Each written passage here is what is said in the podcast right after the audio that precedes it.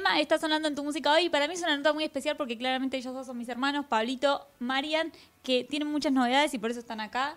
Y vamos a arrancar por el final. Vamos a arrancar Por, por cuál es la historia de una última vez. Este tema que sacaron hace muy poquito. ¿Qué onda? Primero, muchas gracias y para nosotros también es especial. Eh, no, el- ¿cuál es la ¿Les historia? da más nervios? A mí me da un poco más de nervios. No, no. La verdad que no. No, no, no sé, capaz que vos estás nervioso. No. Da más nervio cuando nos juntamos a comer en casa. Eh, no, ¿cuál es la historia de la última vez? Que es un nombre largo, eh, del, es el último corte que sacamos este, con la compañía y estamos muy contentos. Es un tema bastante particular, lo elegimos porque nos parecía que tenía mucho que ver con lo que es el disco eh, o la totalidad del disco. Y bueno, está, salió con, con video, con todo, este, que, que ya, ya está sonando, salió en YouTube, en todas las plataformas y es un tema que por ahí Marian lo puede es- explicar un poco mejor, pero es un... Y bueno, en realidad, Marian, vos lo escribiste, ¿no? No. ¿Y entonces por qué lo, entonces por qué lo puede explicar mejor No, Marian? no sé, porque Marian explica siempre todo mejor, pero nada, bueno, es que, es que habla de una eh, relación que... ¿qué, ¿Por qué tengo que explicar de qué habla en realidad? Un poco sí, pero porque vos tiraste el tópico y ahora me dio curiosidad, porque es un dato que yo no sé. Porque la pregunta no fue de qué trata el tal tema, pero bueno, te lo contesto. Es eh, básicamente una relación tóxica. Está de moda decir así. No, es una, sí, una relación fallida como tiene todo el mundo y habla de, de quizás la última vez eh, que se ven esa, esa pareja o esa relación. eh, Mal. Claro, es la última vez que eligen mal. Exactamente, ¿ves que explica mejor? Me gusta la última vez que eligen mal. Eh, ¿Te acordás cuando la escribiste? ¿Dónde estabas? ¿Cómo- ¿Cómo surgió? Eh, sí, en realidad me, ac- no, me acuerdo el, el disparador para escribirla, pero sí, qué sé yo, no, estaba en el laburo y me, me- me surgió y después llegué a casa y salió. Llévenme un poco al proceso de creación de cinema como banda. Generalmente son ustedes dos los que escriben los temas.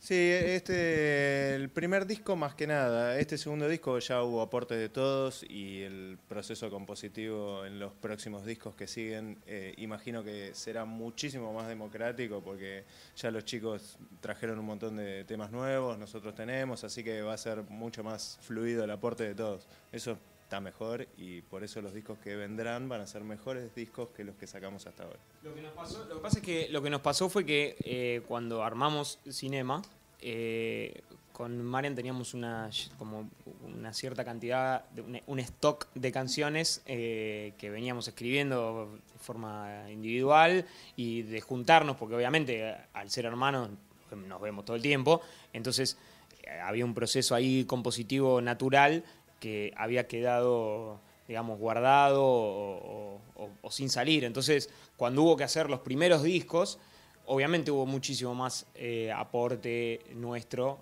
eh, a la hora de hacer las canciones. Pero, pero siempre creemos que enriquece mucho más, como dice Marian, la opinión de todos, por lo menos. Ahora, uno lleva la idea, lleva la, lleva la. ¿Y cómo hacen la música?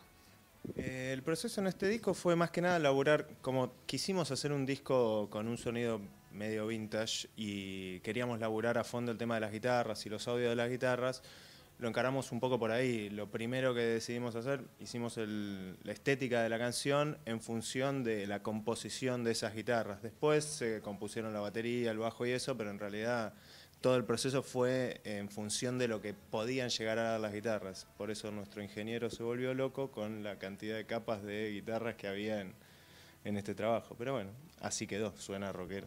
¿Por qué algunas cosas y cuál es la historia de una última vez para empezar el recorrido por el disco? ¿Por qué esas dos canciones eligieron? Porque están un poco en el medio de lo que es el sonido de la banda. Tenemos temas que son más acústicos, tenemos temas que son muy eléctricos y muy rockeros, y esos dos como que muestran un poco de las dos cosas, ¿no? Eh, están las guitarras acústicas presentes, pero también está el rock y la canción siempre. Ahora, recién Marian me decía que cuando, cuando empezaron a armar los temas, los armaron primero, bueno, todo lo que es, yo no, no conozco tanto de lo musical, lo saben ustedes, pero digo, primero todo lo, que fueron las guitarras y demás como para darle la sonoridad. Eh, cuando plantearon un disco, ¿lo plantearon o las canciones, o fueron haciendo canciones y terminó siendo un disco? Eh, la realidad es que nos gusta pensarlo más eh, a lo vintage, más eh, sí, sí, como artísticamente una obra que, que está englobada más en un disco. De hecho, eh, las canciones están saliendo una por una, eh, que fue obviamente lo que, lo que nos pareció entre banda y con la compañía, que era lo mejor para, para lanzarlo, pero a la hora de presentarlo era un disco. O sea, teníamos ya el disco y está terminado y, y nos gusta ese tipo de concepto. ¿Tenían un concepto claro en la cabeza o el concepto también fue apareciendo La estética de lo- desde lo musical como que cerró un poco todo, porque los temas cuando fuimos llevando las maquetas y todo, a la hora de componer primero las guitarras y acomodarlo a esa estética musical que nosotros queríamos darles, como que el disco eh, como que se formó en un todo, digamos, se, se- volvió redondito. Después con el arte de tapa y todo, como que cerró ese, ese producto que nosotros queríamos llevar. No era solo lo musical, eh, lo sonoro y todo, también eh, la tapa, las fotos que hicimos y, y todo, como que queríamos mostrar eso también. Por eso Pablo dice que escaparé. ¿Cómo nace el proyecto de cinema en sí? Porque estábamos hablando del último disco, de lo que se va a venir para ustedes, pero ¿cuándo arranca la historia de ustedes? Y bueno, como dijo Pablo, veníamos componiendo temas por eh, nuestra cuenta, a pesar de tener otros proyectos ahí en común con otra gente. Y en un momento dijimos, che, ¿por qué no hacemos un proyecto propio mostrando todas estas canciones que fueron quedando afuera de otros proyectos, en el que cantemos nosotros, que no venía cantando, que, que fue algo que teníamos ganas de hacer? Así que fue básicamente por ese deseo personal, después de muchos años de formar parte de un montón de otros proyectos, de hacer algo propio con Pablito en este caso.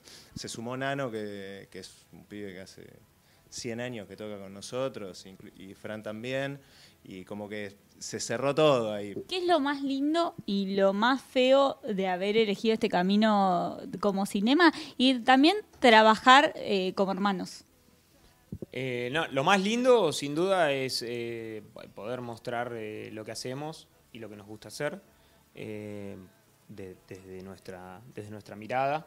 En realidad, lo que tiene trabajar con hermanos es que eh, te lleva mucho a las peleas, a la discusión y al, al roce constante porque hay mucha confianza. El exceso de confianza siempre te da, de- de- te da ese tipo de roce. Pero contrariamente a lo que cree todo el mundo, que, que, viste que te dicen no te metas, no labures eh, con familia o no hagas negocios con, con gente conocida o no te metas a trabajar. Bueno, una persona me dijo, es al revés, hay que ser muy inteligente para trabajar con alguien que, ten- que tenés mucha confianza o que es un hermano o que es alguien de la familia, o sea, todo lo contrario. ¿En qué momento se dieron cuenta o dijeron nos queremos dedicar a esto?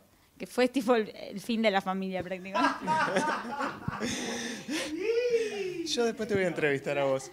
Eh, sí, fue, no sé, fue muy orgánico el tema de dedicarse a la música. Uno empieza en la adolescencia saliendo con amigos, de repente uno le pintó escuchar música, che, me compré una guitarra y así se dio que en nuestro grupo de amigos eh, muchos empezaron a tocar guitarra, batería, bajo, a escuchar música, tengo este cassette, mirá, traje esto de Nirvana, Pearl Jam, y como que nos fuimos metiendo de a poco en esa. Despierta algo que lo sentís eh, como una pasión o como algo que decís, esto lo quiero hacer para siempre, esto es lo que me gusta hacer es esto.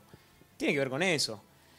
Si no contamos alguna anécdota de cuando caminábamos en- a los tres años por los estudios de Granada, pero no, no es verdad. La realidad es- Igual tienen buenas anécdotas de shows y cosas. ¿Cuál es el recuerdo más lindo, por ejemplo, que tienen que tienen compartiendo? Tenemos muy buenas anécdotas que vamos a contar en un nuevo ciclo que vamos a sacar en redes sociales. está por verse, está por verse. Pero pará, pero pará, pará. Bueno, estén muy atentos a las redes de cinema.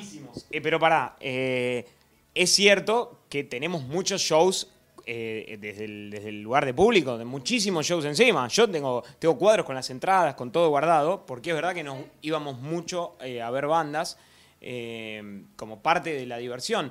Con el tema de las redes y lo digital y todo, se perdió un poco eso del el culto de ir a ver bandas. Y lo que te daba el, ir a ver y no ponerla desde, desde la comodidad de tu casa, que también está buenísimo, era que formabas parte de todo un ritual y una, y una ceremonia eh, que de alguna forma te impacta diferente. Otro plus, como músico es súper nutritivo, porque vos empezás a escuchar, che, a ver cómo suenan los lugares, qué, qué está usando, ah, mirá la guitarra que sacó este músico, yo quiero sonar como este, quiero comprarme esa guitarra.